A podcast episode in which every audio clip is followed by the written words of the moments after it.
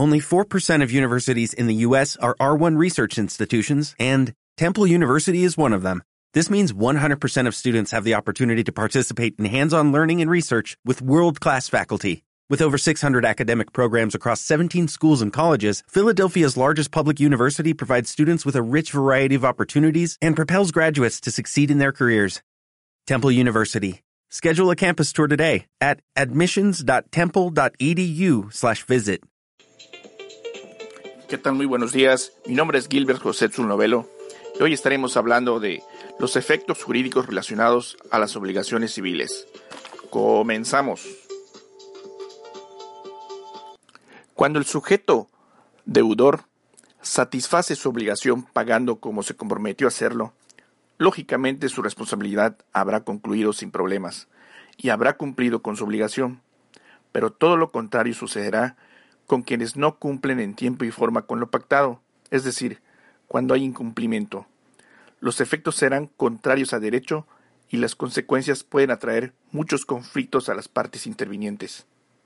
Hablar de los efectos que produce una acción determinada es referirse a las consecuencias de una causa o bien toda causa tiene un efecto o consecuencia.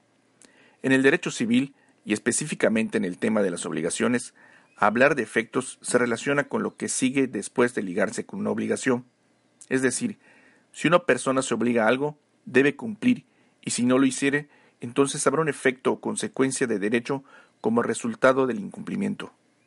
Los efectos de las obligaciones pueden ser positivos o negativos. Todo dependerá del cumplimiento o incumplimiento de la obligación contraída.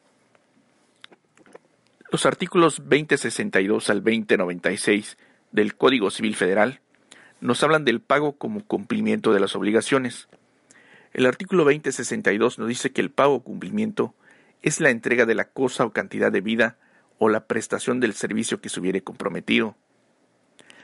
O sea, hace que la principal forma de cumplir con una obligación es pagándola.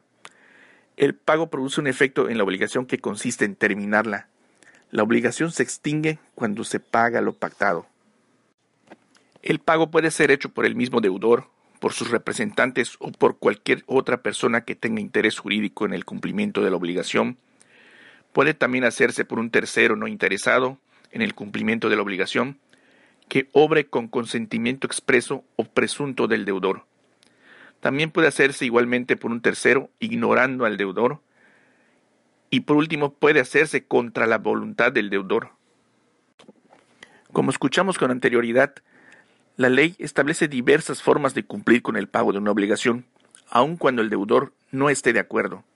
La obligación la puede liquidar un tercero ajeno al deudor que se comprometió.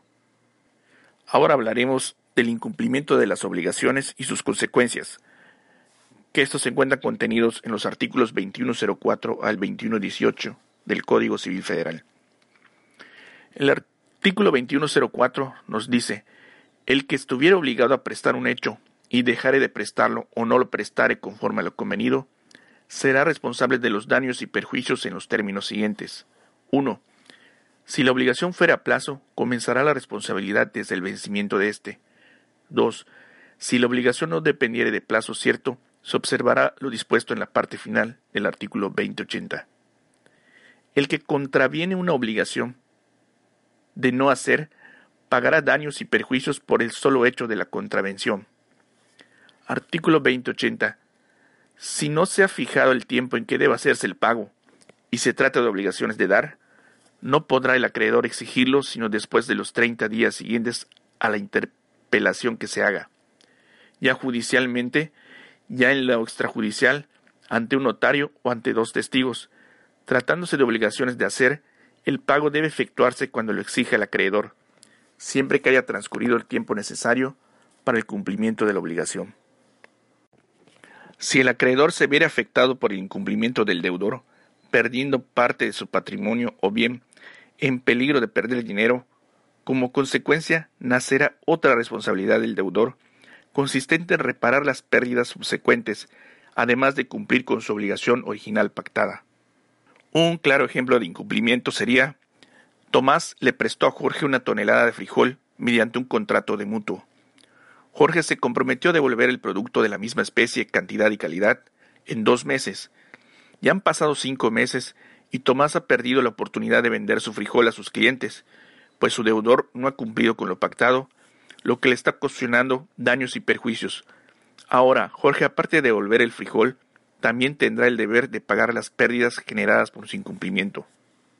Cuando el deudor no paga y la obligación se hace exigible por tener un plazo determinado, o bien porque se cumpla con los requisitos legales para ello, se incurre en mora, lo que significa que además de la obligación del deudor de pagar lo convenido, también tendrá que dar al acreedor una indemnización compensatoria que es equivalente a los daños y perjuicios que sufrió el sujeto activo del negocio.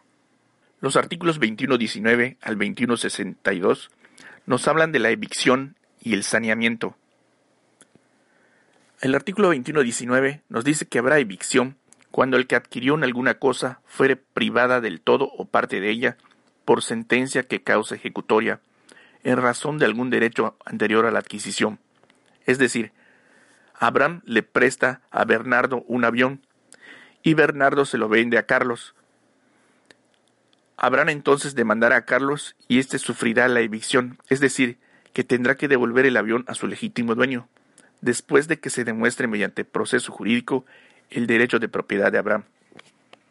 Por lo que se entiende que la evicción es una figura jurídica que protege el derecho de propiedad de las personas. Pero también nos menciona el artículo 2120 que todo el que enajena está obligado a responder de la evicción, aunque nada se haya expresado en el contrato. Ahora hablaremos del saneamiento. En el ejemplo anterior, te habrás preguntado, bueno, ¿y qué sucederá con Bernardo? Entonces quedará obligado a devolverle a Carlos el precio del avión. De acuerdo con la ley, Carlos puede también exigir a Bernardo, además del precio del avión, el pago de daños y perjuicios si los hubiera. Es decir, que Bernardo queda obligado a indemnizar a Carlos, ya que este último es quien adquirió el bien.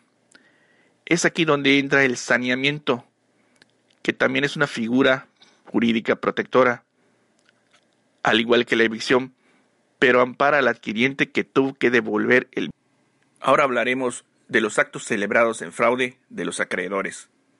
Artículos 2163 al 2179 del Código Civil Federal.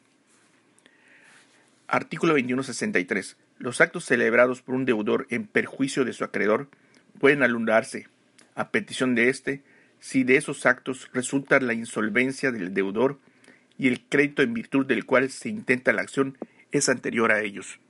Supongamos que un deudor vende sus bienes a una tercera persona por una suma muy inferior al valor real de ellos. Debido a esta venta, su patrimonio se reduce aún más, perjudicando a su acreedor. Bajo esta situación, los acreedores pueden ejercer la acción pauliana y pedir la anulación de la venta y que el bien regrese a la propiedad del deudor. Esta figura jurídica es una especie de mecanismo de defensa con la que cuentan los acreedores legalmente para solicitar la revocación de actos realizados por el deudor en su perjuicio. Ahora bien, ¿qué es la acción pauliana? Esta está regulada en los códigos civiles de los estados de Guanajuato y Yucatán. Tiene por objeto reconstruir el patrimonio del deudor para que salga de la insolvencia parcial o total en que se encuentra fraudulentamente y en perjuicio del acreedor, por lo que se instituye en defensa de este último y es de carácter conservativo y no ejecutivo, dado que su fin, una vez declarada la nulidad del acto materia de la acción, es que el tercero beneficiario devuelva al deudor el bien recibido, y no que se ejecute en esa vía el crédito que legitima al actor para ejercer dicha acción. Ahora hablaremos de, de, la simulación de actos jurídicos. Artículos 2180 al 2184 del Código Civil Federal. Simular significa representar o hacer creer algo que no es verdad. Desde el punto de vista del derecho, la simulación se refiere a que determinados actos jurídicos pueden ser simulados en todo o en parte. Cuando un acto jurídico es irreal, es decir, nunca existió, recibe el nombre de simulación absoluta. El acto que se realiza de una manera aparentemente falsa, pero que esconde una verdad, se llama simulación relativa. Artículo 2180 es simulado el acto en que las partes declaran o confiesan falsamente lo que en realidad no ha pasado o no se ha convenido entre ellas. Artículo 2181. La simulación es absoluta cuando el acto simulado nada tiene de real. Es relativa cuando a un acto jurídico se le da una falsa apariencia que oculta su verdadero carácter. Pues bien amigos, como dijimos desde un principio, cuando el sujeto deudor satisface su obligación pagando como se comprometió a hacerlo desde un principio, su responsabilidad habrá desaparecido, sin problemas, y habrá cumplido con su obligación.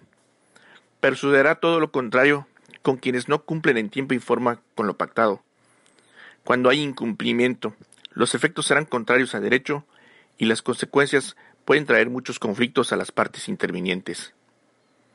Pues bien amigos, esto es todo. Nos vemos hasta la próxima.